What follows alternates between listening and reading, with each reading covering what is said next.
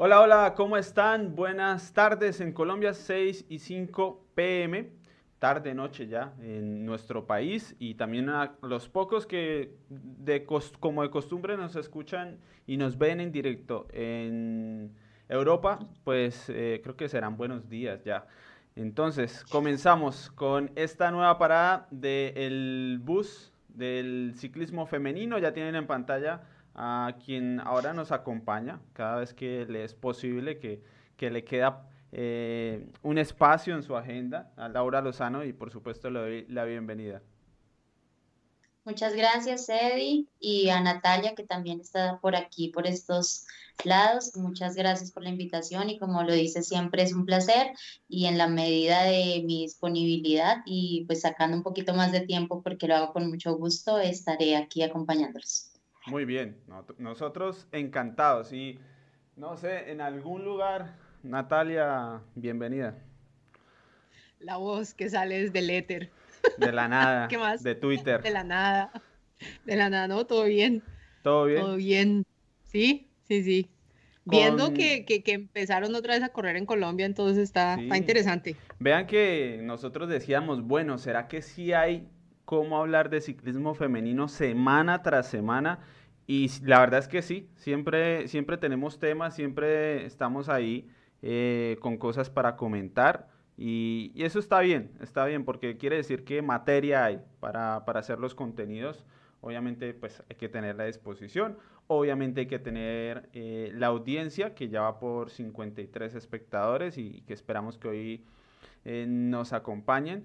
Así que vamos a, comenzar este repaso primero desde lo internacional y después vamos a hablar en forma de lo que, bueno, esperamos y de lo que ya inició hoy con la vuelta al Tolima. Así que, eh, Natalia, Lieja, Bastoña, Lieja, Liege, Bastoña, Liege, si no estoy mal en, en francés, por ahí debe andar la cosa. Tuvimos esta carrera y una ganadora diferente que yo digo viene bien, ¿no? Viene bien. Sí, no, refresca, refresca. Además que le estaba diciendo a Eddie antes de que espichara el play que me alegró porque fue una victoria del, del Trek y ese es un equipo que ha corrido muy agresivo esta temporada y es una lástima que a veces como que la agresividad no, no se le pague, ¿no? O sea, arriesgan mucho y pues conscientes de que arriesgando pueden ganar, pero también puedes, pueden perderlo todo. Entonces me alegró, me alegró ver a, a Lizzie Degnan leyendo el reporte eh, básicamente la movida que ella hizo no estaba planeada. O sea, el equipo sí tenía planes de meter, de, pues, de meter una unidad en la fuga, pero no era ella, sino que en el momento en que se formó la fuga, ella decidió, ella decidió brincar. Marian Vos vio que ella brincó y entonces se metieron las dos ahí en la fuga y ya teniendo ese par de generales ahí, pues la fuga trabajó y ya después ahí quedó la, la, la victoria. En el reporte ella decía que en, la, en el último paso por la, por esa, por esa cumbre que era la que tenían, que era pues la cortica y sustanciosa. En el último paso la compañera Ellen, eh, Van, Van Dijk le dijo ataque y pues intentemos, ¿no? O sea, si, si, si, nos cogen, entonces me voy yo, pero pues hagámosle. Y ya con esa movida logró llegar. Grace Brown del Mitchelton estaba que la cazaba al final, pero pues fue, fue, muy, fue, muy buena, fue muy buena carrera. Es interesante ver cómo una vez Annemiek van Vleuten no es la corredora protegida del Mitchelton, las, los otros nombres que empiezan a salir, ¿verdad? Porque antes, como era ella y Amanda Spratt, pues uno no sabía muy bien cuáles eran las capacidades de las otras corredoras. Entonces, ver, por ejemplo, lo que ha hecho Grace Brown en pues lo que hizo en Liege y lo que hizo ayer en la, en la Brabanzona fue pues interesante, ¿no? O sea, son como esas corredoras que están ahí a la sombra y ya una vez les dan la oportunidad, pues muestran el, el talento que tienen. Aquí estamos, eh, ya quitamos nuestras presencias de la cámara para dejarles ver a las protagonistas. Y Laura, estamos viendo a Liliana Moreno bien abrigada. Y recuerdo mucho que, que Paula dijo en Instagram que era el día que más frío había sentido en toda su corta vida, porque todavía está joven, Paula Patiño. En Bélgica hace frío cuando se corre, ¿no?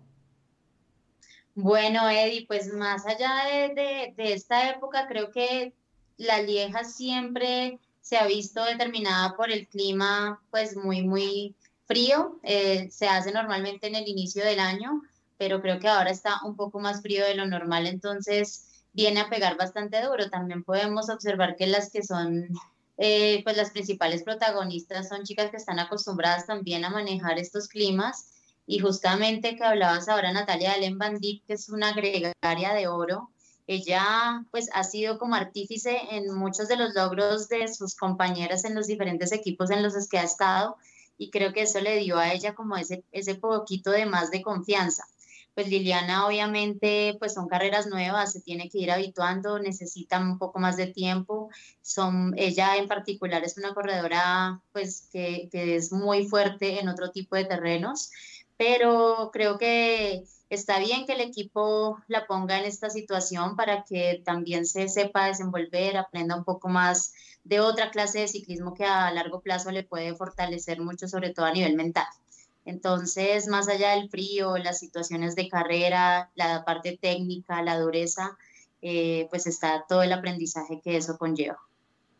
Sí, sí. Eh, yo recuerdo mucho, eh, siempre lo tengo presente, muy pocas veces los colombianos corren en Omloop, que es la primera de Bélgica que está como tres semanas antes del inicio de las clásicas, clásicas como tal, casi siempre a final de febrero. Y Fernando Gaviria hace un año o dos, mi memoria es malísima, fue a correrla porque la idea era hacer todo el combo de las clásicas, ese año sí ir con toda y en esa clásica le fue terriblemente mal únicamente por el frío. Es bien, bien difícil. Obviamente son otras condiciones, como lo decía Laura, no es, no es la misma época, pero en general mm, los colombianos no están tan habituados a, a ese tipo de climas.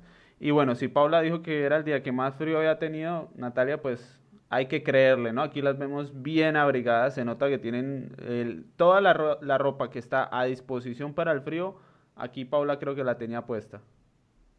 ¿Cuál es Paula? A ver, con ah, el tapabocas y demás, ¿cuál es? Aquí. Diga a ver. Mi mouse ah, azul. Sólido. A la izquierda. No, yo, el ojo, halcón, es una vaina que... ¿Sabes qué es lo que pasa, Eddie? Que aparte de, de que ya de por sí es una carrera técnica, el frío eh, disminuye en un 30% más o menos el rendimiento, ¿no? Los músculos no llegan a entrar en su temperatura ideal para poderse exigir. Entonces, es necesario salir cubiertas. Cuando entra el cuerpo un poco más en calor, es necesario quitar toda esa ropa, pero si estamos pendientes de tomar líquido, coger la curva, pasar el pavé y miles de situaciones que se presentan, entonces todo esto nos produce miedo de estoy llena de carga, con ropa, no sé si salir con mucha, salir con poca, no, si, si, me quedo desde el inicio salen muy duro y mi cuerpo no está al nivel de ellas, pero después como me libero de todo esto. Entonces, eh, pues siempre hay como ahí ese, ese aspecto a tener en cuenta, pero pues en, en búsqueda de, del inicio de la carrera, que siempre es muy exigente también, pues es necesario salir cubierto. Yo eso se lo he escuchado a directores técnicos y a ciclistas hablar de el arte que es vestirse para el frío cuando es frío de verdad, ¿no? Cuando, sobre todo en clásicas, no tanto en, las grandes vueltas, a veces ocurre en el Giro, pero especialmente en primavera, en las clásicas y esto, o a veces Milano San Remo, que vestirse para el frío es un arte y después cuándo quitarse, cuándo irse quitando la ropa, cuándo no, si es muy pronto, si es muy tarde. Bueno, es algo que los colombianos no suelen enfrentar mucho porque, claro, los colombianos no van demasiado en primavera y en esas épocas, pero, pero sí, ahora que tenemos más y más corredores y corredoras, pues eh, empieza a aparecer eso que me parece pues, muy interesante. Aquí estamos viendo más fotos, Natalia. una, una, pregunta, a ver si se puede buscar ahí, porque hay una de las cosas que yo siempre le, he mirado como a Lizzie Dainan, es que ella corre sin guantes, o sea, siempre, es más bien como... Virgen Santísima. Entonces quisiera ver si esta vez, creo que también se mandó porque no, o sea, si se hubiera puesto guantes, creo que yo lo hubiera notado. Pero sí, es, ella corre así con lluvia y con viento y se manda sin guantes. Uy, pero en este día, tocar esos frenos, Laura, sin guantes, mis respetos. Sí, es que justamente lo que decías ahorita, el tema es que donde tengamos completamente las manos frías, no podemos reaccionar, no podemos frenar y no tener capacidad de reacción en una clásica de un día donde hay mucho viento, donde hay curva contra curva, donde hay pues curvas completamente cerradas en U. Eso es terrible. Entonces yo creo que ella debe tener como alguna algún beneficio o, o, se pondrá algún líquido en las manos o cualquier tipo de cosa para que su temperatura aumente y pueda salir, porque no solamente no usa guantes, sino que de por sí ella es como las del equipo, las del lote mundial que va muy ligera, siempre como con una sola camisita cortica, sea el clima que sea. Entonces, Aquí vemos a, a la campeona del mundo con los guantes, diría yo, tope de gama. Me da la impresión hacia a ojo en cuanto al Ah, frío. Pero cuidado y no, ¿no? O sea, sí. Aquí Liz, aquí ya va con las es que manos la descubiertas, pero eso se nota que está un poco avanzada en la carrera, ¿no? Puede ser que se los haya quitado. Eh, se nota que salió el sol, dejó de llover porque la lluvia impactó mucho, pero en las fotos sí aparece sin, sin guantes. Todo hay que decirlo, uno ve que hay gente eh, del norte de Europa que sabe correr sin guantes, no importa lo que suceda. Eso sí, es, es cierto. Eh, puede ser que haya estado ella sin guantes, no sabemos cómo lo hacen, pero sí. Aquí estamos, viendo amigo, más parce, fotos. Llegó, llegó 44 a decir Ah, buenas. el amigo 44 que si gusta Sí. darnos su nombre, nosotros encantados. Si no, 44, muchas gracias por el super chat. Daus, es- Daus, digámosle Daus. Bien, Daus, Pues, que es como Daus. ok, Llegó Daus. muy A bien. saludar a Natalia, a Laura y bueno, y también a Eddie. gracias a Daus, Y Eddie. a Brian, Sí, a Mario, al tío Bob, a Alexander, todos los que se están conectando acá. Cuando le faltó, le faltó poner cinco puntos suspensivos más después para dar mi nombre, pero había quedado más olímpico. Pero está bien, yo, sé que yo soy el asistente. Algún día me van a echar de menos. Entonces, eh, no ganó ni Van Vleuten ni Van der Breggen. Bueno, Van Vleuten, a ver, que estábamos diciendo que no, no compitió. Que no nos vaya a fallar la, la memoria, Natalia. Eh, porque siempre se referencia mucho el ciclismo femenino con esta superioridad. Y yo ahí tengo una pregunta. Eh, ¿no gana Van der Breggen porque no está en forma ya, porque viene, no sé, cansada de tanto correr? ¿O porque igual el ciclismo femenino se permite tener a veces eh, estrategias que por- le quitan la posibilidad a las más fuertes de ganar? Yo- y empiezo con Natalia y después Laura, a ver qué me cuentan de eso. Yo creo que en los últimos años, por ejemplo, eh, se ha profesionalizado en el sentido que hay más como paridad en los equipos. Porque si uno iba a años antes, como haga de cuenta cinco o seis años atrás, inclusive si ellas no llegaban muy fuertes, eh, como tenían toda la concentración de talento en el equipo, entonces todas las más fuertes de una vez quedaban neutralizadas y pues eran como las mismas eh, robándose la pantalla.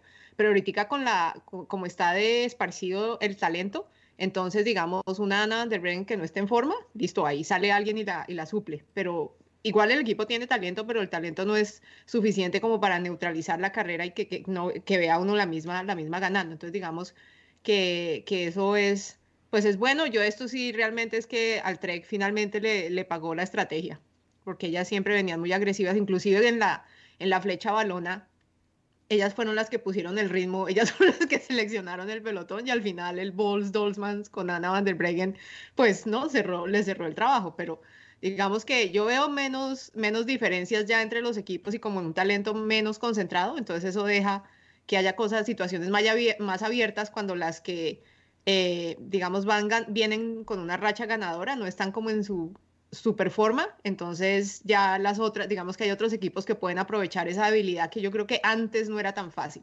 No sé, Laura, ¿qué opine?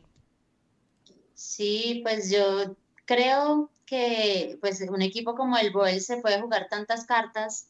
Al final de cuentas, eh, por ejemplo, estuvo ahí en la jugada también Amy Peters, que pues ella es una corredora que se mueve como pez en el agua en estos terrenos también.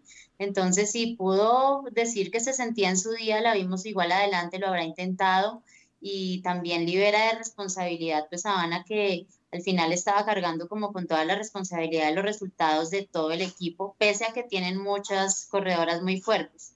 Entonces pueden permitirse pues intentar una con el riesgo de perder, porque al final de cuentas pues no tiene que ser siempre la misma y también darle esa posibilidad a las demás del equipo a que sean protagonistas. Y pues como también en la parte de adelante no estaban las grandes favoritas, bueno, saco de ahí a Lizzie Deñan, que obviamente pues siempre es favorita, pero por ejemplo Grace Brown, como tú lo dices, no era la principal favorita. Entonces al final eh, Anna van der Breggen seguramente estuvo rodeando mucho a las, a las que siempre están con ella, como Nievadoma, como Mavi García, tal vez que también está muy fuerte en esta época, Ashley Mullman, bueno, que son las que son siempre puntuando en todas las carreras. Entonces, como que se miden también ah, con respecto a, a sus rivales y, y, se ubican y se ponen sus propias marcas, ¿no? Los equipos ponen sus propias marcas y al final, pues, cada una va con su marca y también de pronto esto puede generar ese resultado final. Sí, ahí está, estaba viendo, por ejemplo, la, el, con el grupo que llegó Ana van der Breggen y está Elisa Longoborghini, Chantal, Chantal Black, que aquí todavía aparece como Chantal van den Broek Black, está Mavi García y está Nemic van Vleuten, parece. Sí, sí, sí, es que yo recuerdo que ya había anunciado su, su participación. Sí, sí, no, sí me parece completamente increíble, pues porque de, de igual manera es una carrera de pues si hablamos de 1 a 5 el nivel de riesgo es de riesgo 5, o sea, el mayor riesgo. Yo me acuerdo que cuando yo hacía estas carreras, mis mayores temores no eran solo el sufrimiento, porque eso ya es algo que hace parte del ciclismo sí o sí. El, mayor temor eran las caídas, porque hay muchas caídas en todas estas carreras. O sea, el día que no haya caídas es porque no se corrió. Entonces, pues librarse de, una de ellas y ser como muy eh, no sé, intuitivo en, los movimientos del pelotón para entender que por ahí se está generando como un movimiento que puede ir en falso. Entonces, pues tiene uno que ser muy hábil realmente para atreverse con la lesión que ya tiene todavía para meterse en este, en este tipo de, de terrenos. Yo es que ciclistas de cualquier género, siempre, siempre digo, bueno, está bien que reclamen su seguridad, porque al fin de cuentas, pues tienen que brindarles las condiciones de seguridad, pero les gusta arriesgarse, les, gusta la adrenalina. Eh, viven ahí en pro de la adrenalina. No es que digan uno, uy, es que viven cuidándose de una forma impresionante, no. Entre velocistas y, descensos de premios de montaña y demás, Natalia, ¿será que, no sé, será parte del gusto por, por ese deporte? sí, eso tiene que hacer una cosa ahí, es que hay un término que utilizan los gringos que se llama adrenaline junkies, junkies. Y entonces es que, o sea, no, ellos tienen que estar compitiendo todo el tiempo porque si no, no se hallan, ¿no? O sea, es como esa, eso es casi que se vuelve un problema como, como de, de, de, adicción básicamente, que es, sí, exacto, es, pero pues obviamente muy agradecida porque nos entretienen bastante, entonces háganle. Bueno. no, se les apoya. Esto es para hacer también aquí una puntualidad, porque Ana, es que uno quiera, eh, pues aquí, pues hablar mal de nadie, pero realmente el ciclismo femenino sí genera mucho espectáculo. Es que yo no veo, a, yo me acuerdo, pues cuando empecé a correr, mi primer Giro de Italia lo transmitieron eh, al mismo tiempo que estaban transmitiendo el Tour de Francia masculino. Y, y, mi papá decía, yo me ponía a ver el tour, pues, el giro, y estaba pensando que estaba viendo el tour, o sea, porque el nivel, pues primero era altísimo. Después por ahí me fui en una fuga en la que mi papá fue el que me contó que yo estuve en fuga. Jamás me di cuenta, simplemente estuve adelante, se hizo un corte y estuve en una fuga en, en, la salida de la carrera. O sea, es que bajan la bandera inmediatamente, ese pelotón es como si les fueran a dar una, un premio mayor al kilómetro. Entonces, una necesidad de sufrimiento, de riesgo, de dolor. Yo tengo muy presente una entrevista que dio Katarzyna Nievadoma donde dijo, es que yo amo sufrir y me encanta cada día sufrir más, ¿sí? Y pues eso me quedó muy grabado y, y, creo que también lo empecé a aplicar en mí en algunas ocasiones, decía, tengo que amar esto y si veo la subida más dura, tengo que amarla más, porque pues esto hace parte de, de marcar la diferencia, ¿no? Entonces, sí, definitivamente sí. nuestros respetos, Natalia. nosotros quisiera, decir que me identifico, pero no. No, nosotros sufrir, sufrir sí, de pronto en el amor, por ahí.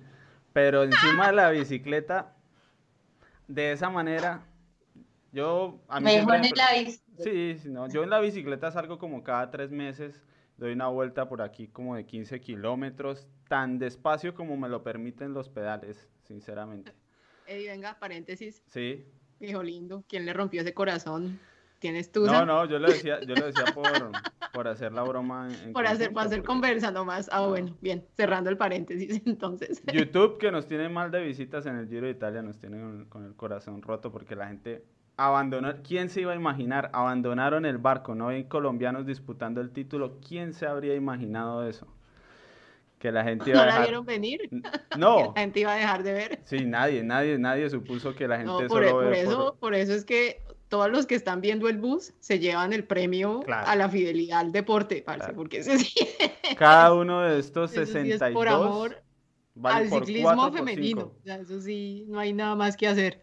Muy bien. Sí, esto es calidad de seguidores. sí, demasiado. Pero de toneladas de, oro cada uno de ellos que están aquí, aunque estamos todavía lejos de, hablar de los primeros lugares, afortunadamente. Flecha Brabanzona, Brabantsefield, eh, en esta misma tierra, tierra de ciclismo agradable, de, ciclismo de ataque, y tierra del 4G, aunque yo creo que eso puede ser como 4.5G ya, afortunadamente. Sí, no, estamos en territorio 4G y entonces cuando llegamos al territorio 4G de las Flanders Classics, eso lo que dice es que la cobertura de las carreras femeninas pasamos de no ver un carajo a verlo todo. desde el, desde el arranque neutralizado hasta que cruzan la línea, entonces, no, sí, se aprovecha, se aprovecha totalmente. Y es interesante también porque esta carrera, la, la Liège-Bastogne-Liège es parte de, las carreras World Tour, pero la, la flecha brabanzona es 1.1, entonces ni siquiera es del top top y le metieron una producción que cualquiera de las World Tour quisiera, quisiera tener. Entonces, muy bien por eso, muy chévere poderla ver desde el primer kilómetro hasta, hasta, el, hasta el final, porque pues obviamente ahí es cuando empieza uno a ver los nombres que no figuran hacia el final, ¿no? Todas las que hacen el trabajo, las que ponen ritmo, las que tratan de atacar, todos esos nombres por fin las podemos ver y no únicamente al final cuando ya quedan 20 kilómetros donde ya está la selección hecha. Entonces, esta estuvo, esta estuvo muy, muy interesante. Pobre Liliana Moreno otra vez.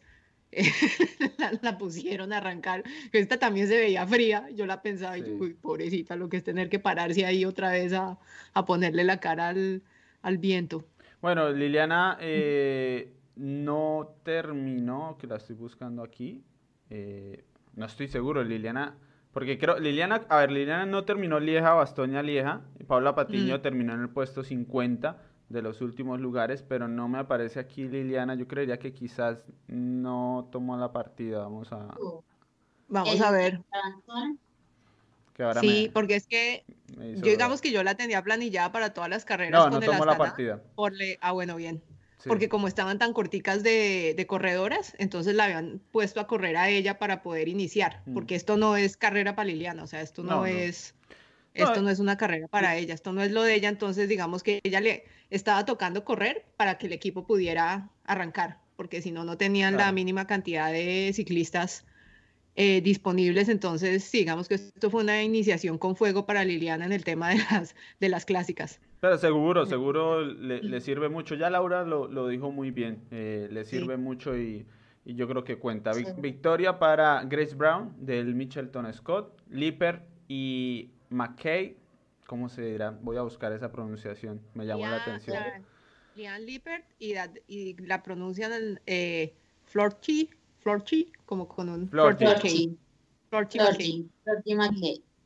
Si vieron ese final, me pareció súper divertido porque, bueno, Grace Brown ya iba sola, al final pues se les fugó y entonces ya digamos que indiscutiblemente iba a ganar. Y a mí me pareció muy divertido ver a, a Liam Lipper y a Florty McKay atacándose la una a la otra, ¿no? O sea, ellas trabajaron como por un tiempito y ya luego al final cuando vieron que no las iban a coger por detrás, entonces, bueno, vamos aquí no, esto no le va a regalar a nadie y no vamos a llegar cogidas de las manos a pasar en la línea de meta, sino no, es candela hasta el final. Y lo mismo después cuando llegó el, el las que quedaban de más en el, en el Sunweb, esos fueron, o sea, llegaron como tres juntas y nada, todas pelearon ahí el sprint a, a pesar de estar en el mismo, del mismo equipo. Pareció interesante ver eso. Sí, es que son carreras que en todos los lotes se lucha hasta la meta. Y las mujeres tienen eso, están peleando el puesto eh, los cinco primeros y atrás también está peleando por ser 20 y estás peleando por ser 30. Y bueno, siempre como que con ese espíritu de combatividad, porque pues nunca se sabe, ¿no? Cuando estás peleando ahí con ellas, un día te encuentras en la posición del lote de adelante y pues no tienes tampoco como el sprint, las ganas, entonces, bueno, se, se puede entrenar un poquito esa forma de, de disputarlo.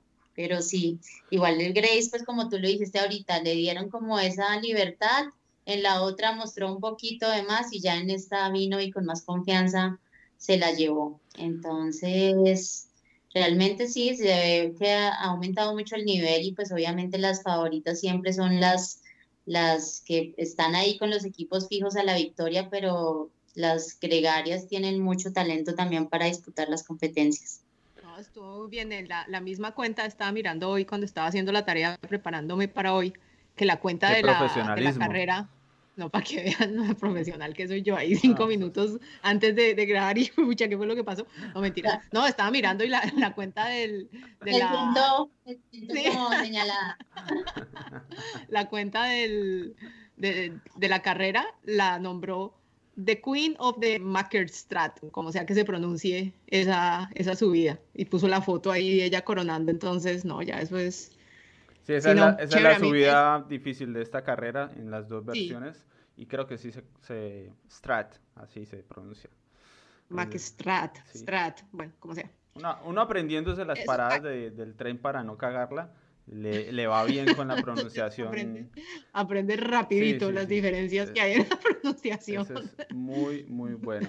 Creo que ser, como ser, le gusta chicanear que ha estado en Bélgica, ¿no? O sea, así es. No, no, no. Bélgica a mí me dio muy duro el año pasado, en todos los sentidos, en todos los sentidos. Aparte, pues la pronunciación, el idioma, el clima, pues ya uno, una cosa es ir y correr, otra cosa es vivir, ¿no? que tú te asomes a la ventana y lloviendo, al otro día y lloviendo, al otro día y lloviendo, y, y, tú dices, no, es que no puedo entrenar, yo una semana sin poder salir, y mis compañeras de equipo que son austriacas, se vestían y salían y yo decía, pero todos los días salen así lloviendo, o sea, están totalmente acostumbradas y eso no hace parte de mí, yo no sabía qué hacer, el desespero, dije, voy a salir a caminar, salí a caminar y el viento me llevaba caminando, me tocó regresarme, y yo dije, o sea, ¿qué es esto, por Dios? O sea, realmente es, es, este ciclismo de allí es cosa de otro mundo. De otro que, ahí le decían cuando iba a viajar que tranquilo, eso, que eso ni llevara chaquetas porque igual no le iban a servir Mm. para mucho. Sabe- frío tan. Saben, la, la, la, esa sí es tusa de ver las clásicas este año cuando teníamos sí? un pie puesto en el avión antes de que llegara el, el desmadre que no podemos Ok. nombrar aquí. Es- es- Claro. da duro, da duro, da duro. Allá, allá estábamos. Esta estaba, por supuesto, porque... Estaban esperando las papas fritas. Uy, Sí. Muy mejorables. Bueno, aquí qué nos Bueno. queda en- de Europa. Venga, lo que antes de, antes de movernos, es que lechona. en el... Exacto. No, pero antes de movernos, venga, porque es que tenemos pregunta Ah, de sí. Rafael, apellido o segundo nombre empieza por G, y quería, pues dejó tarea, nos dejó tarea para hoy. Ah. Entonces él quiere saber si no existe una vuelta España femenina. No. Y está preguntando porque únicamente estamos hablando de la carrera femenina del Tour de Francia y del, y del Giro. Y entonces quiere saber si, si pues, qué va a haber pues con la Vuelta a España. Entonces, la Vuelta a España tiene la carrera de un día femenina, esa es la, la Madrid Challenge y este días. año es la que va a cerrar el, el calendario. Entonces, Rafael, si hay, eh, España tiene un calendario de carreras femeninas, eh, la Copa España creo que es que se llama, y Sí. entonces esa, digamos que varias de esas yo me acuerdo que Paula Patiño las corrió el, el año pasado, pero no sé cuántas de esas estén, estén, no sé, se han cancelado, sea posible verlas. Ah, bueno, y el tío Bob dice que es de, estre- de tres días este Ahora año. hay tres días, sí, ya entonces- estamos aquí viendo justamente. Ah, pero es que no les Entonces- estoy mostrando, perdón. Ahora sí. Entonces, que hay tres días este año, pero sí, o sea, España sí, digamos que en los últimos años ha venido reforzando el calendario nacional de competencias y eso se ha visto pues con el surgimiento de nuevos equipos y, y, de- y pues ya está empezando, digamos que ya entraron otra vez en lo del que toca crear el semillero para poder desarrollar el talento, toca poner un calendario nacional de carreras y entonces pues tienen, este año desafortunadamente quedó reducido a, a tres, a tres días. No, pero el año pasado fue de dos también. días. ¿De dos días? Vale. Ah, ok. Sí, Yo sí, creí que habían hecho Igual más. Natalia eh, Allá- y Eddie, eh, allá- España igual ha tenido, ha tenido ya tres carreras en las que compiten también las mejores del mundo, co- como la Vuelta a Valencia, que pues es muy a la comunidad valenciana, la Semana Ciclística Valenciana. También tiene, no sé si la quitaron del calendario, pero está la EMA Comenvira, también que yo la Este hice año seguida sí. de la Durango Durango, eran dos carreras de más de tres días de carrera y pues eran como con un día de diferencia una de la otra. Entonces siempre pues eh, como que tratan de, y son carreras de mucho nivel y muy, muy, muy fuertes. Pareció mi, mi hijo por ¿Cómo acá. se llama? Bienvenido al bus. Les Sí. presento. Bienvenido. él, él es, él es muy, mm, le gusta aparecer en las cámaras, porque de ¿Ah, resto sí? no puede hacer Como. Natalia. Es Pantallero. como Natalia, no. sí. pantallero, exacto. Sí, Pantallero como Natalia, sí. Como parece. Gato pantallero. No, bienvenido, bienvenido, todo muy bien. Bienvenido al bus. sí. Entonces, entonces Eh, no, está, ¿Qué está nos bien. queda? Nos queda. Ah, bueno, sobre esta carrera es de las últimas del World Tour. Ahí va a estar Paula Patiño. De momento está anunciada. Y nos Sí. queda algo. Creo que es la, la única que nos queda del World Tour. No, la, del, la otra que está, no, quedan Ah, más del París queda, pero, queda mm. Flandes, entonces, a ver, queda, viene Gen Welbegem, eh, luego viene el Tour de Flandes, luego viene De Pane, Drit Ese Daxe nombre sí. Bruje de Pane. Uy, vea qué belleza. como el pánico sí de es- las brujas, ¿de qué es eso? No. Esos eran los tres días desde Brujas hasta De Pane, que es en, en la costa, en la playa. Pueden pegar un chapuzón y no salen Ay, con- sí, como con mucha vida, pero, pero lo pueden intentar. Y esto se volvió una clásica. Antes era una vuelta por etapas de pavé y ahora se volvió una clásica desde hace un tiempo. Eso debe ser lo más duro de la vida, una carrera por etapas en pavé. Sí, eran, eran, eran, y ahora se- igual se llama tres días, pero, pero ya es solo un día, son cosas del Pero es solo un día, ok. Interesantes. Después de esa viene la París-Roubaix femenina, Que cruzando, está- seguimos cruzando dedos y Sí. prendiendo veladoras para que no vayan a cancelarla. Y la última sí ya es el, la Madrid Challenge. Antes de esa, la, una que es 2.1 es la, el Tour femenino de Bretaña, el Tour femenino Sí. de Bretaña. Y ya, con Que eso se acaba el También parece va a estar eh, Paula Patiño en ese, Paula, en esa 2.1. Exacto. Pa- Paula está planillada para el Tour femenino y para la Madrid Challenge. Entonces, pues estaremos pendientes de eso porque eso sí es hacia el final de este, de este mes. Le Pero no, ahí todavía nos quedan cinco carreras, cinco o seis carreras para ver entonces. Hay, hay pendientes. tela para cortar. Hay todavía Pero bueno, para ya. hacer nuestro. Yo creo que nuestro nuestro bus del ciclismo femenino va a llegar como hasta eh, la tercera de noviembre, más o menos por ahí. Es la programación hasta después de la Vuelta a Colombia Femenina, que ojalá se, se realice. Y bueno, ahí yo creo que ya como que terminará esta exitosa primera temporada. Bueno, terminamos con lo de Europa y nos venimos para la tierrita porque de alguna manera volvió el ciclismo a las carreteras colombianas y con, eh, primero la clasificación, con presencia del pelotón femenino. No sé por dónde comenzamos, eh, Natalia. Yo, yo, yo quisiera arrancar aquí porque pues digamos que ya habíamos mencionado hace unos, hace unas paradas que nos parecía que esas distancias Ah. estaban muy, muy corticas. Digamos que voy a hacer el paréntesis por lo que estamos viviendo y no voy a dar palo. esta vez Tenemos en pantalla la altimetría por si acaso. Entonces es como, pues para ver que sí, o sea, yo sé que todos queremos distancias que se, que se acerquen como más a los 100 kilómetros y no tanto a los, no tanto a los 50, sino más pegaditos a los 100, estamos de acuerdo con eso, pero yo estoy, digamos, entendiendo y viendo cómo es que está lo del contexto nacional y demás. Eh, yo celebro Sí. que hayan, que les hayan organizado una, y no es, y no es sonando como agradezcan que hubo carrera, no.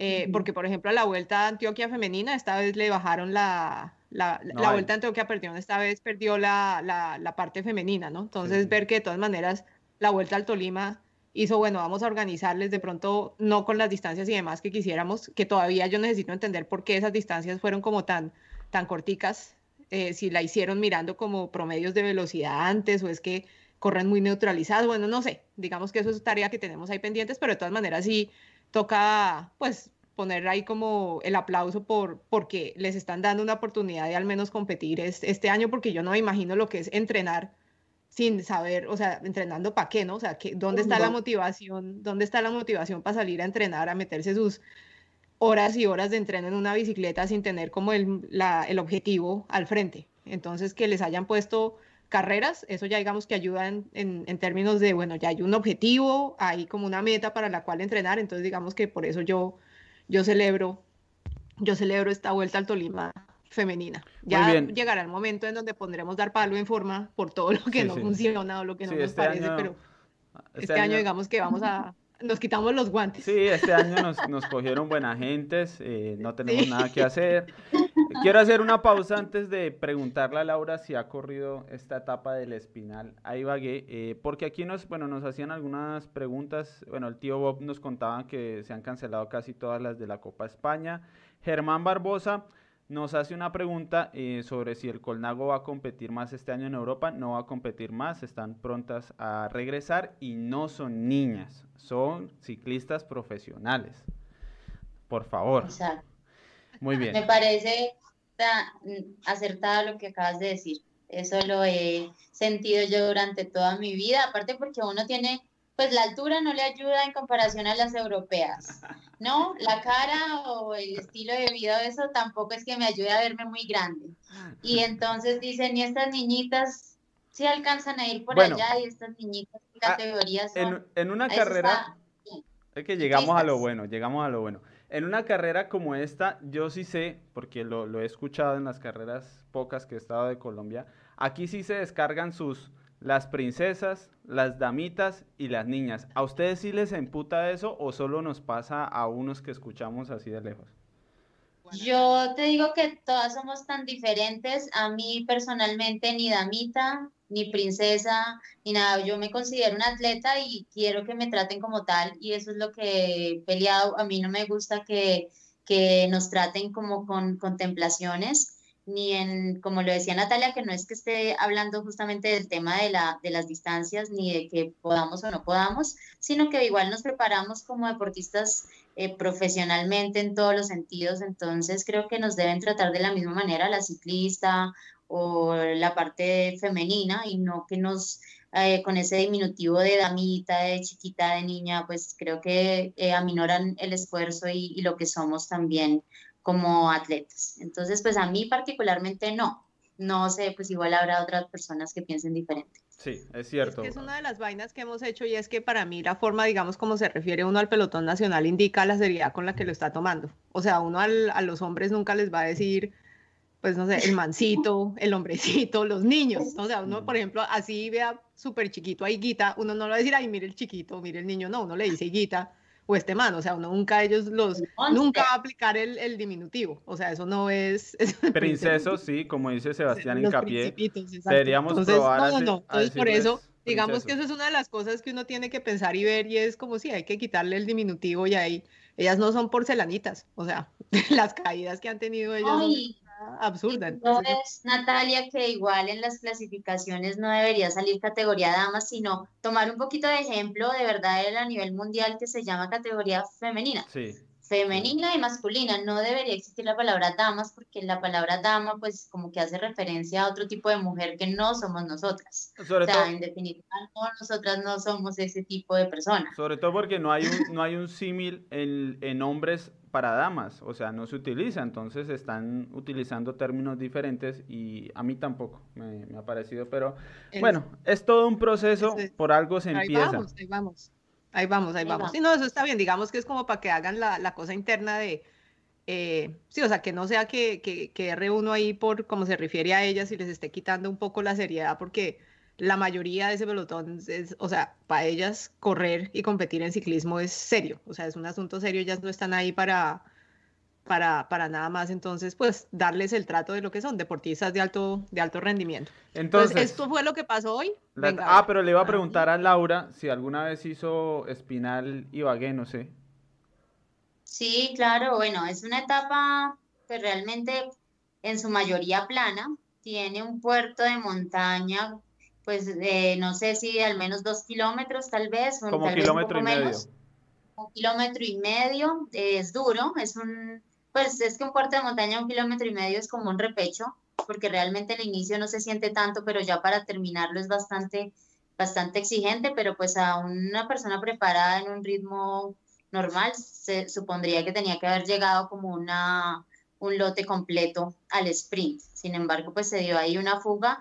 Yo creo que el viento, el calor, además, pues la llegada de Bagué nunca es fácil. Creo que siempre tiene su, su altimetría un poquito de para arriba. Entonces, pues eso marca mucha diferencia. Es bastante exigente por el calor, la humedad y bueno, eh, es, bastante La clasificación, eh, la tenemos aquí bueno, la, a ver, la altimetría me la facilitó Carolina Dueñas, a quien le agradezco. Debe estar allá trabajando mucho con su equipo.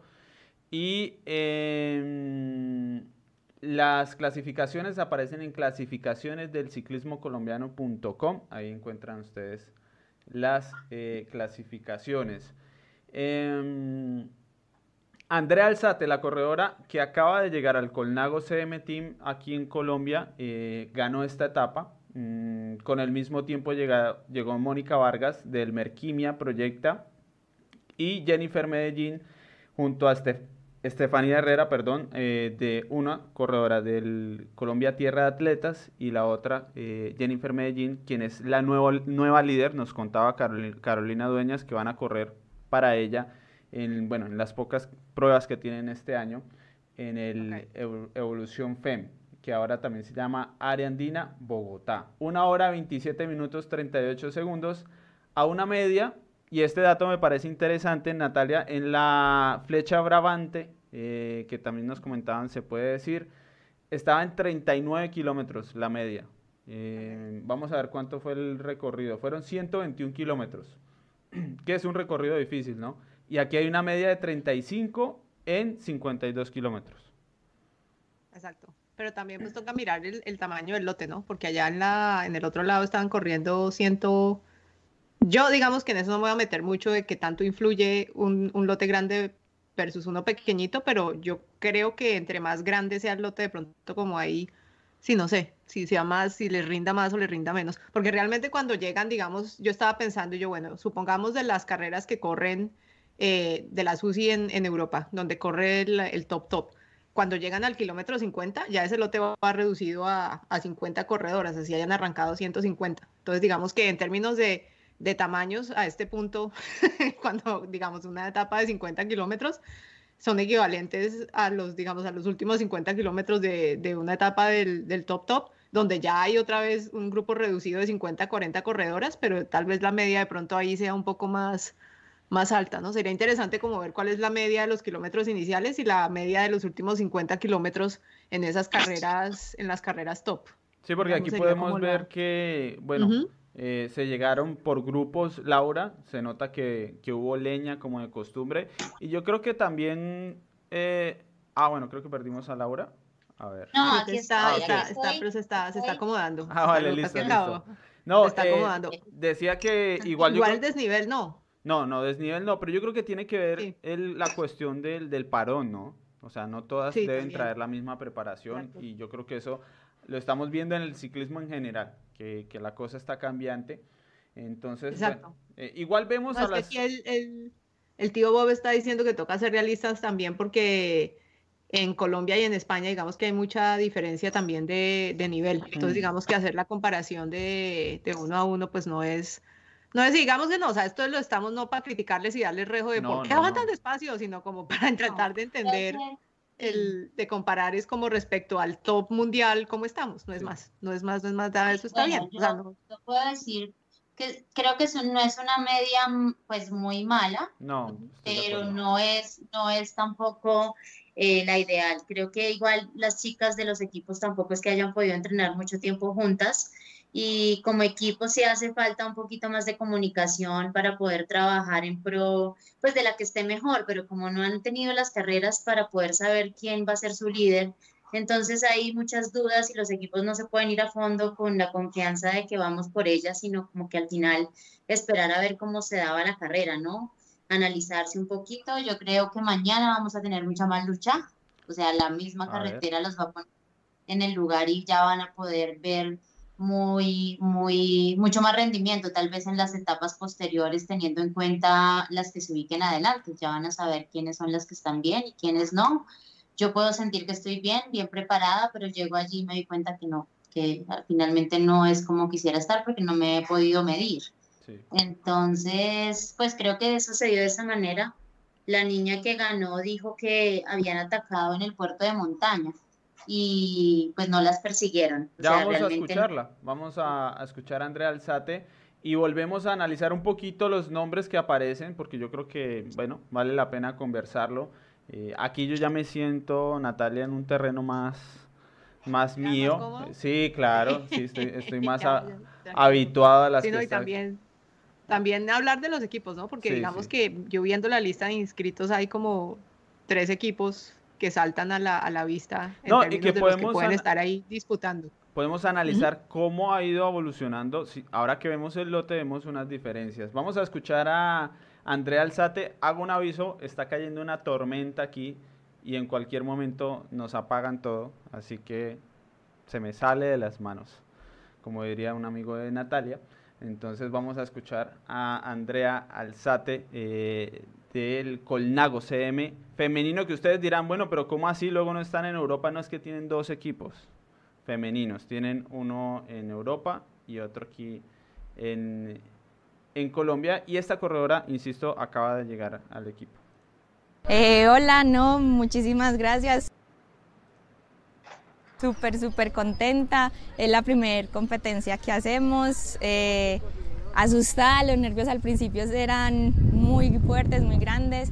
Eh, se tuvo una subida de 1.5 kilómetros, muy dura la subida, el ritmo de carrera estaba bastante duro. Después de la subida logramos estar en una fuga y ahí nos estuvimos tres compañeras, Marce y Tatiana estuvimos ahí en la fuga pendientes. Eh, al final rematamos y nos fue súper bien. El ritmo de carrera estuvo muy duro, eh, pero no, las niñas súper super animosas, súper animadas, estuvieron siempre pendientes, eh, colaborándonos mucho entre todas y gracias a Dios nos fue súper bien a todas, sin accidentes y terminamos todas, que es lo más importante ante un buen número importante de corredoras.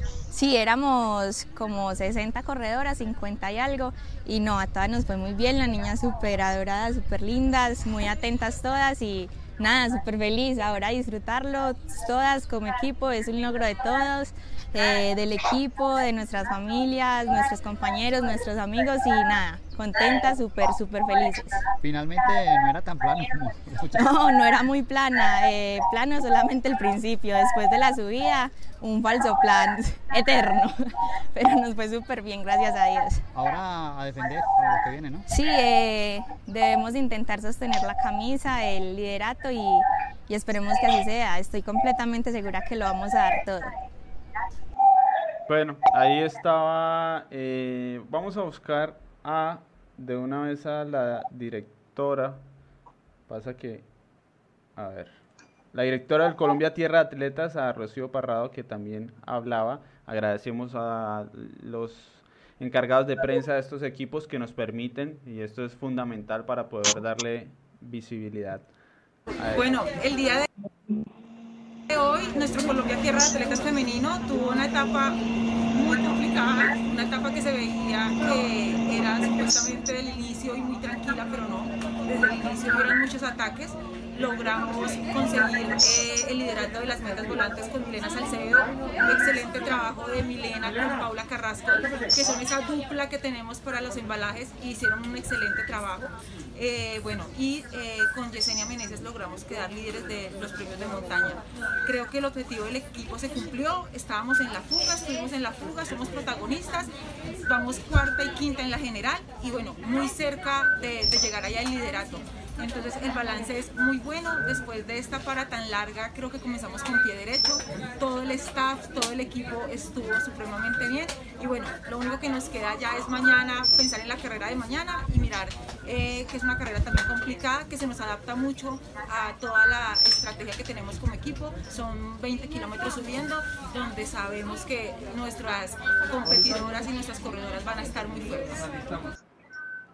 Bien, ahí estaba eh, Rocío Parrado. Hablaba de la etapa de mañana, que es esta, entre Lérida y el Líbano, de 44,3 kilómetros. Y bueno, ellos le decían que más de la mitad puede ser que sean en escalada. No sé si Laura conoce esta, esta zona y nos cuenta un poco.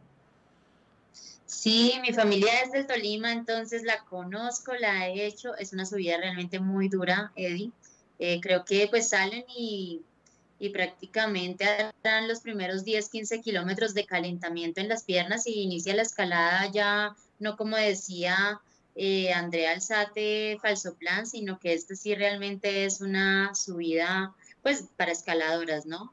y pues como lo dijo Rocío, tiene un equipo pues muy sólido que se complementa muy bien, hay velocistas, las chicas que trabajan en el plan muy bien y seguramente pues pondrán a sus a sus corredoras más fuertes en la escalada en los puestos de adelante para empezar esta, este ascenso. Entonces mañana será pues ya el día en el, que se definirá pues tal vez no quién gana, pero sí quienes ya no, ya no estarán en la pelea.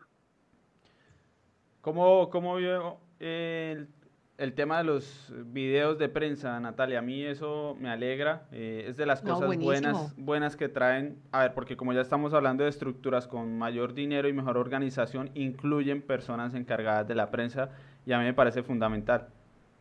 No, es que yo creo que finalmente llegó, por ejemplo, digamos que llegó el mensaje por fin y es que la visibilidad que le dan a estos equipos tiene que salir del equipo propio, porque como no hay, no tenemos muchos medios cubriéndolas, entonces yo creo que ya finalmente les hizo clic que tienen que tener, eh, tienen que sacarle ventaja a las redes sociales y a la visibilidad que le pueden generar a los patrocinadores, eh, no tanto en la carrera, pero afuera de la carrera, eh, porque pues no hay, no hay cubrimiento en vivo, o sea, digamos a ellas no las vamos a poder ver corriendo. Yo estaba mirando y, por ejemplo, cuando estaba buscando información de la carrera, mucho del cubrimiento de prensa y demás de todas maneras está muy enfocado en la, en la parte masculina. Entonces digamos que en ese sentido, y esto es una cosa que pues el pelotón femenino ha aprendido a hacer y ellas lo que hacen es explotar la presencia en redes sociales pues para tratar de darle visibilidad a su proyecto y a su, y a su equipo. Entonces me parece buenísimo verlo.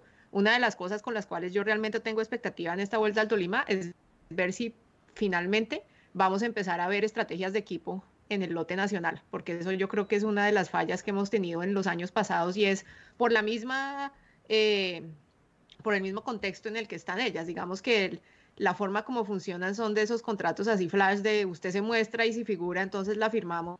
Entonces digamos que eso neutraliza mucho lo de las estrategias de, equipo. Entonces realmente mi, la cosa que yo quiero ver con esta vuelta al Tolima es si ver si eso que, de esos equipos que llegan pues con más de dos y tres corredoras, si plantean una estrategia como tal de equipo, en el sentido de que va a haber gregarias que les va a tocar sacrificarse para que gane la que decidan que va a ser la líder del equipo, porque yo lo que he visto del año pasado es que, digamos, las, las, las carreras femeninas en Colombia, las ciclistas las corren como tratando de guardarse algo para el final, ¿no? A ver si pueden conseguir, eh, pues, como figurar, y las entiendo, las entiendo porque, pues, obviamente, si hay poquita plata para repartir, pues, obviamente usted va a hacer lo que se pueda para que se la den pues para ganarse uno de esos, de esos contratos hacia el final, hacia la vuelta a Colombia femenina. Entonces ya ver equipos donde digamos eso ya no es un problema, sino realmente digamos aquí la tenemos y este es el trabajo que usted tiene que hacer, tranquila por lo de lo demás, entonces ver si eso digamos empieza a, profesionalizar un poco el lote femenino en Colombia en ese sentido, como corriendo más como equipos y no tanto como a la solitaria, realmente ese es como mi más, eso es lo que yo quiero ver si ya empieza a ver ese ese cambio en, la, en el lote femenino cuando tenemos equipos como el Tierra de Atletas, el del Colnago y el Ariandina, el EF, digamos que esas son las que llegaron, esos son los equipos que llegaron con más, con más corredoras inscritas. Entonces, digamos que ellos, esos tres equipos, digamos que tienen cómo meterle estrategia y con el Merquimia. o sea, digamos ahí, entonces no sé, no sé. A distancia y de lo que conozco, yo, yo creo que el Colnago trabajan mucho eso Estoy tratando de ver y, Laura me ayudará. Eh, Tatiana Dueñas no es escaladora. Andrea Alzate, a mí me parece que por, por de donde viene, creo que viene el patinaje, y no, y por lo que mostró hoy, no sería tan escaladora, aunque igual se está descubriendo, ¿no? En esto del ciclismo profesional. Eh, entonces irían a buscar probablemente con Lina Hernández, puede ser, con la campeona nacional sub-23, que también fue la primera en línea de meta, incluyendo a las élites. Me parece a mí que irían por ahí. Pero yo sí veo difícil la tarea es que con el Colombia Tierra de Atletas, Laura. Porque entre, bueno, Lina Mabel Rojas es más rodadora, pero entre Estefanía Herrera, entre Natalia Pardo, Ana Sanabria, me parece más, y Yesenia Meneses me parece más complicado por la mañana decir, esta es la líder y las demás a dar velocidad, a dar ritmo, a, seleccionar. Me parece duro bueno, pues, tarea. Yo, sí, es, es muy duro, pues como te dije anteriormente, porque como no han estado en competencia, pues no, cada una está como esperando encontrarse, ¿no? Ver en qué estado de forma está en relación a las demás del pelotón pero igual creo que hay algunas que hoy fueron las máximas ganadoras, que fue Jennifer Medellín, pues al llegar ahí adelante ella es del área andina y creo que al ser la líder del equipo, obviamente yo también la conozco aquí en, en los lugares de entrenamiento y es gran favorita, es escaladora, su principal condición es para subir, entonces tiene un punto a favor. Estefanía Herrera también es excelente escaladora. Ella tiene como, digamos que no ha sido como muy regular. Ella o está muy bien o a veces está completamente ya fuera de la, de la nómina. Pero si está hoy aquí, creo que tendrá esa posibilidad de, de ser la, pues la que marque la parada en el tierra de atletas al, al tener a sus otras compañeras como tan lejos. Lina considero que pues no es escaladora, ella es más pistera, un mm. poco más explosiva, entonces eh, llegó ahí adelante con ella, pero sin duda Estefanía debería ser quien lidere el tierra de atletas ya en esta carrera. Sin embargo, pues un minuto 30 en una escalada de 23 kilómetros, pues se puede dar la vuelta completamente. Sí, además porque son corredoras fuertes, ¿no? Las que están a 1.34, pues hay, hay nombres de los de, de los que siempre han dominado aquí, ¿no?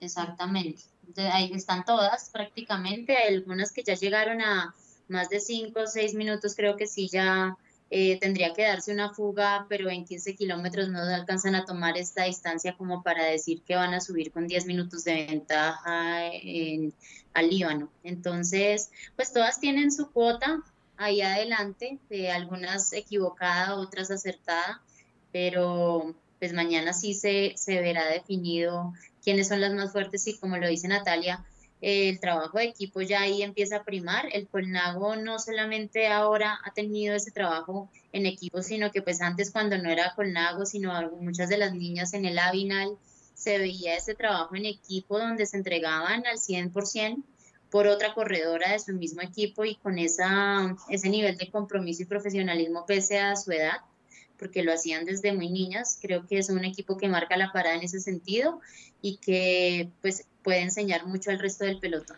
O sea, es un equipo que entrega. Aquí estaba viendo, eh, hay incluso corredoras juveniles eh, en los primeros lugares, como Sara Moreno, que aquí nos dice Brian Cuadros que es santanderiana, vamos a creer en Brian. Eh, no la conozco, la verdad, Sara Moreno. Y también a Andreidi Camacho, de la gobernación del Tolima, también juvenil, en el puesto 25 a 1.34. Y nos aparece Catalina Vargas de la Vinal, que la Vinal afortunadamente Natalia eh, siguió. Nos comentaba David Vargas por interno que hicieron lo posible para mantener la cantera como tal de, lo que está haciendo, bueno, lo que ha sido ahora el, Colnago CM y, en grandes rasgos del ciclismo colombiano femenino. Bien, eso está bien. No, yo estaba mirando, por ejemplo, la, primera lista de, inscritas y yo le decía a Eddie que yo tenía dos. Encontré mis favoritas cuando Eddie me, compartió la lista de inscritas y son dos. Una se llama Thais Agudelo y mil perdones si estoy, si, si, le dañé la pronunciación al nombre. Thais Agudelo y, una que, y la otra ciclista que desafortunadamente no salió era Jessica, Jessica Arias y le decía a él que me parecía que les iba a hacer barra porque mirando la lista de equipos, ellas iban solas, o sea, están corriendo, ¿no? No, no asociadas a ningún equipo, sino se están como dando la pela solas. Yo no sé si, de, o sea, de pronto las haya adoptado otro equipo ya en carrera, pero formalmente en la lista de descripciones aparece, es como el único... Eh, ahí se está corriendo por el, club Krieger, algo así. Ese club no es de Bogotá, Laura, me suena. Sí, el Club Krieger es de Bogotá, allí pertenecía a Lina Mabel Rojas y tiene un grupo también muy nutrido de hombres, de mujeres, eh, juveniles. Hacen, tienen un proceso muy bonito, los acompañan en los entrenamientos, van con su carro escolta, con todas las medidas. Creo que pues es un proyecto que así debería ser, también no exponerse uno siempre como pues a, a su suerte y vienen haciendo un muy buen trabajo. Eh, pero sí es lamentable ir en un equipo, pues, porque así sea a nivel psicológico, de motivación, es bueno sentir que estás un poquito más acompañado, porque ahí adelante no te dejan meter los equipos que llevan muchas más corredoras. Es ahí como tratando de, de, sobrevivir. Pues por eso mi admiración total, mandársele a, ¿no? voy yo sola contra el poco de, de titanes que hay ahí y Jessica Arias sí, digamos que ella también iba independiente, pero finalmente no, no tomó partida. Entonces yo le voy a poner tanta atención a Thais Agudelo, que va a hacer mi, todos los días. ¿Cómo le fue a Thais hoy?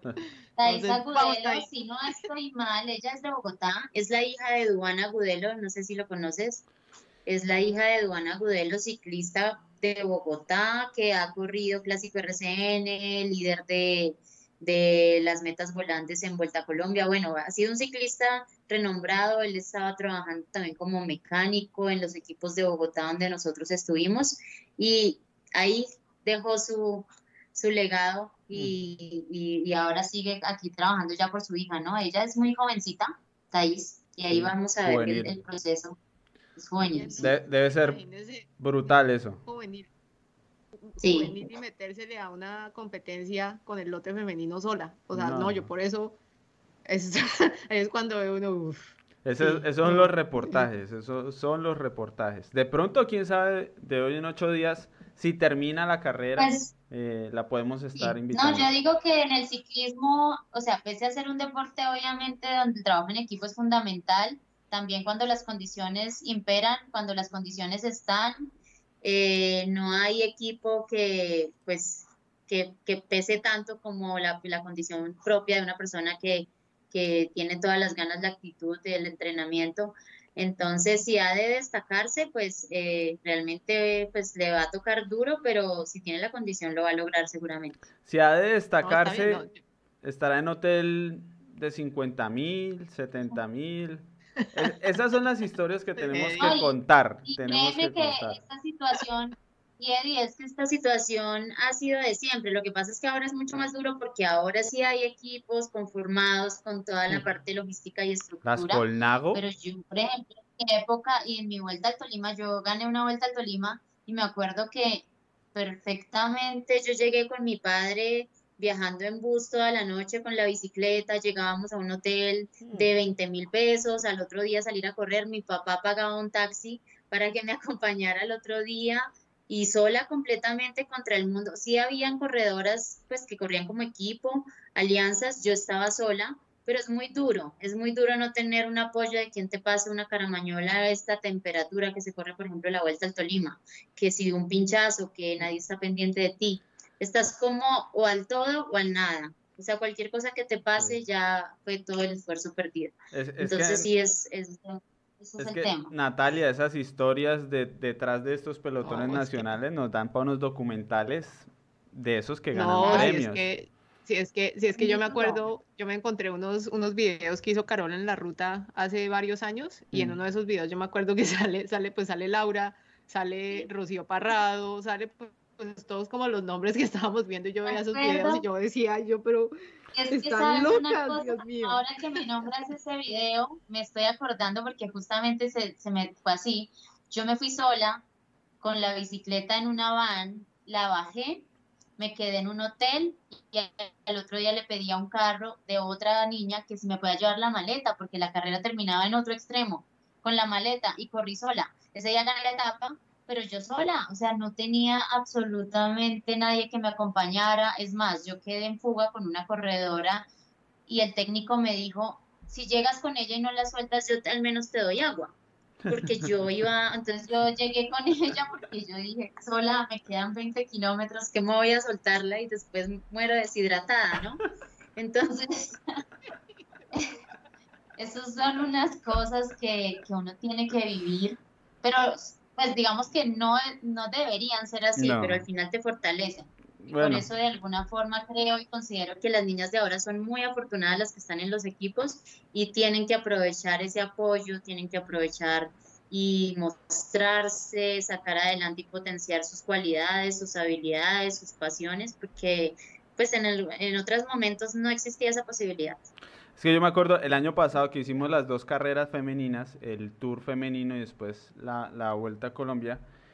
en el tour, que fue donde nos tuvo eh, eh, Laura, sí íbamos con, con Félix, eh, sí, con Félix y con Sebastián en el cámara. Yo les dije, muchachos, esto es por pasión, porque sobre todo pensamos en el ciclismo femenino, disculparán el hotel que pues la verdad no es gran cosa, nosotros somos independientes, no se vayan a enojar, esperamos que más adelante las cosas pues eh, crezcan y, un hotel ya bien. Y cuando llegamos, todos los pisos llenos de equipos femeninos. Quedaron como, ah, bueno, todos, todos estamos así en la mala, no pasa nada.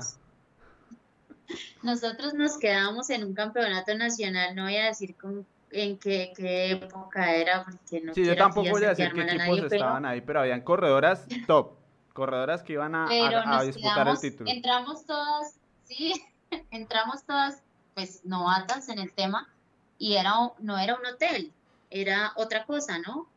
Cuando pues en las noches esos sonidos y estas cosas y realmente esto está pasando, sí, o sea, ya te daba pena salir a la calle si tenías que comprar algo de aseo, decías, pero ¿cómo voy a salir a la calle, Dios santo? Entonces, realmente, sí, todo esto queda acá para después uno acordarse, reírse y ah, la, anécdota, pero las situaciones que uno tiene que vivir son demasiado extremas. Y esto me parece extremo. O sea, yo digo, es increíble, sí, pues eh, que, es mejor en estas ocasiones o en estos momentos que no que no, no, no participar en una carrera a ir en esas condiciones bajo eh, o enfrentarse a gente que pues realmente está en otro tipo de condiciones y al final pues por esas mismas eh, razones pues te va a superar, ¿no? Si no tienes el descanso que es, si no tienes el masaje que es el 80% de la recuperación, si la alimentación no es la adecuada, estás comiendo comida rápida y, y cosas fritas en plena carrera, pues ya estás disminuyendo y todo es perdido.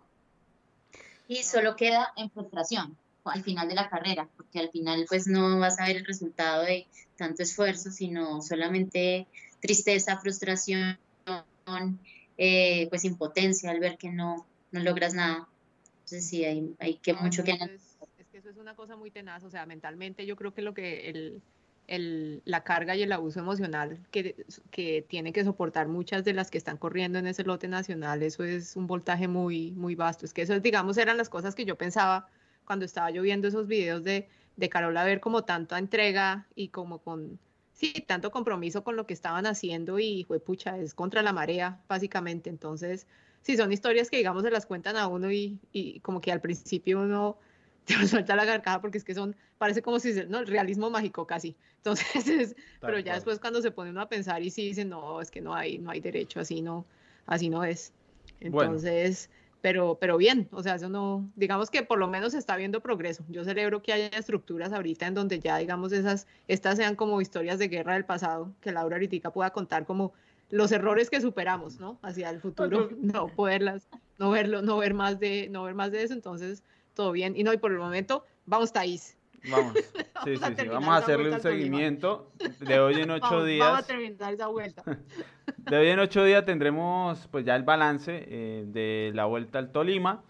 Así que pues nada, invitados a que nos veamos en ocho días. Ha sido un programa como de costumbre, pensado para media hora y de 70 minutos ya, como es eh, costumbre, gracias a la magia del internet. Hoy vea, y tuvimos, tuvimos invitada especial con aparición. No, pero ese ya es reciente. Flash de, del gato. ¿Cómo se llama el gato? ¿Podemos saber el nombre? No. Ah, está bien. No, dijo el nombre, pero se cortó. Milo, Milo. Milo. Ah, Milo, el gato. Entonces Milo, Milo, Milo hizo su cambio ahí, entonces no, no, estuvo bien. Muy bien, estuvo, pues, bien, bien chévere. Muchas gracias, Laura. Como de costumbre, invitadísima aquí cada ocho días cuando eh, esté la posibilidad que nos acompañe en el, en el bus. No, muy bien, además que pues Laura digamos que ha vivido lo que estamos contando, ¿no? Entonces son, es, es, interesante poder oír esas historias que de otra forma yo creo que no, no conoceríamos. Entonces, eh, no, muchas gracias, muchas gracias por sacarnos el tiempo, Laura, en serio. Ah, Esto es... Gracias a ustedes. Gracias a ustedes porque ustedes hacen posible que hoy el ciclismo femenino también tenga más visibilidad que estén dándole la importancia que siempre hemos merecido, como lo he dicho, pues se lo he dicho a Eddie, no es que lo, lo estemos mereciendo ahora, lo hemos merecido siempre, pero, pero hasta hoy llegó ese momento y hay que aprovecharlo y a las chicas toca destacarlas desde la última hasta la primera, todas a su ritmo y en su proceso personal. Y, ahí vamos, estaremos pendientes de cómo les va a todas y a, y a Thais. Esperamos entonces apoyarla de parte de Natalia, que está haciendo bastante fuerza. Y nada, pues espero acompañarlos en la próxima oportunidad. Si no estoy igual, ahí estaré viéndolos en diferido. Vale, no, muchas gracias. Y si no, no, es que la gente tiene que entender que esto es, digamos, tener el conocimiento de Laura y demás así de disponibles. Aprecien, mijo, aprovechen, porque eso tan bueno no dan tanto. Además, porque todo hay que decirlo, aquí los tres, y para cada uno tiene su valor, lo hacemos por pasión, nadie le está pagando a nadie, no, no es un trabajo como tal, lo hacemos por, por pasión, incluso en ciclismo colombiano, porque ustedes ven, no, pues todavía no está pautado, los números son pequeños, pero lo hacemos porque creemos que esto hacia adelante va a crecer y, podemos aportar, simplemente aportar a, ir generando eh, esa relación con el ciclismo femenino. Así que de verdad, gracias a ustedes, a los que nos acompañaron en el chat, a quienes nos van a escuchar después en Spotify, en... Eh, Google también, creo, bueno, en todas las plataformas de podcast. Eh, ahí Natalia hace la tarea muy juiciosa de subirlo. Y nos vemos en la próxima parada, el siguiente jueves a las 6 de la tarde, hora de Colombia. Hasta luego. Hasta luego.